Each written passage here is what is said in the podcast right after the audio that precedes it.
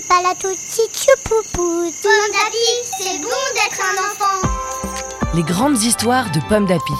Un podcast proposé par Pomme d'Api, le magazine préféré des enfants de 3 à 6 ans. Chaque mois, tu vas découvrir une grande histoire que tu lis peut-être à la maison avec ta maman ou ton papa, ton grand frère, ta cousine, ta mamie, ta nounou, le babysitter ou même tout seul.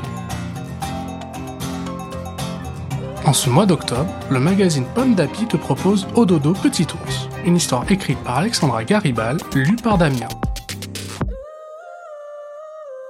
Ododo Petit Ours. L'hiver est là, Petit Ours va se coucher pour hiberner et dormir jusqu'au printemps.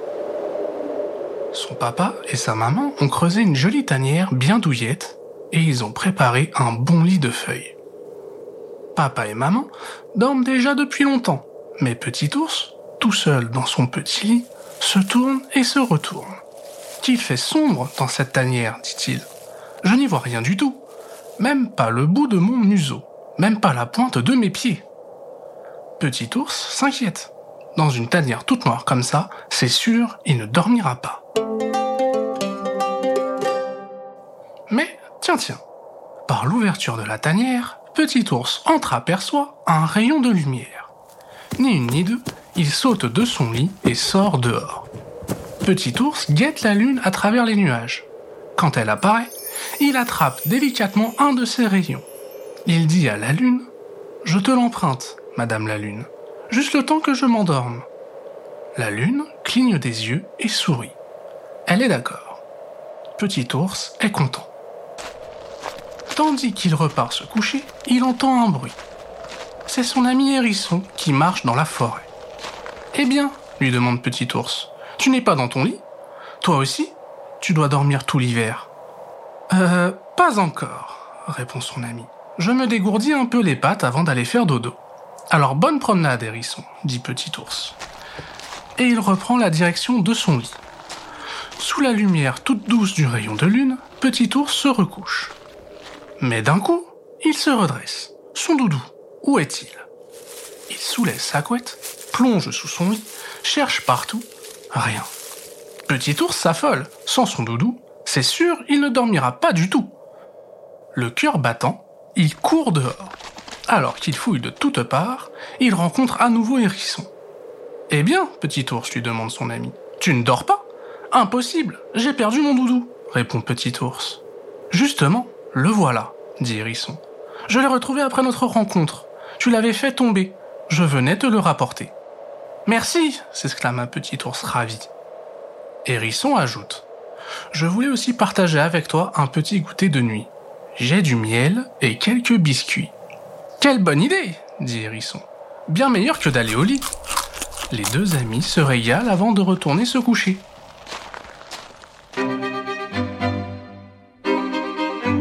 Dans son lit, son doudou tout contre lui, le ventre plein, éclairé par son bout de lune, Petit ours ferme les yeux à nouveau pour les rouvrir aussitôt.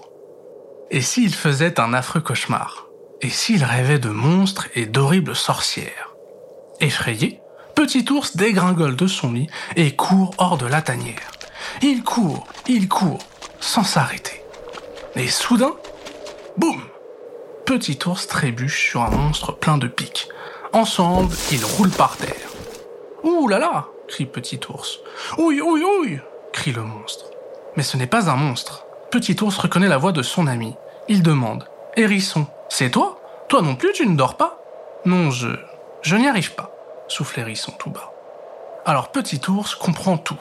Il chuchote Est-ce que toi aussi tu as peur de la nuit comme moi? Oui, bredouille Hérisson. Et je n'ose pas réveiller mon papa et ma maman pour qu'ils me chantent une chanson.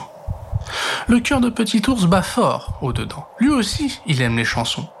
Aussitôt, Petit ours propose à son ami. Je peux chanter pour toi. Écoute. Au clair de la lune, voici une chanson, une chanson douce comme un petit bonbon. Hérisson sourit, puis il dit. À mon tour. Je suis tout petit et j'ai peur de la nuit. Fais-moi un gros câlin et je dormirai bien. Puis, Petit ours et Hérisson se font un long, long câlin qui fait du bien. Bonne nuit, se disent-ils, L'hiver est bientôt là.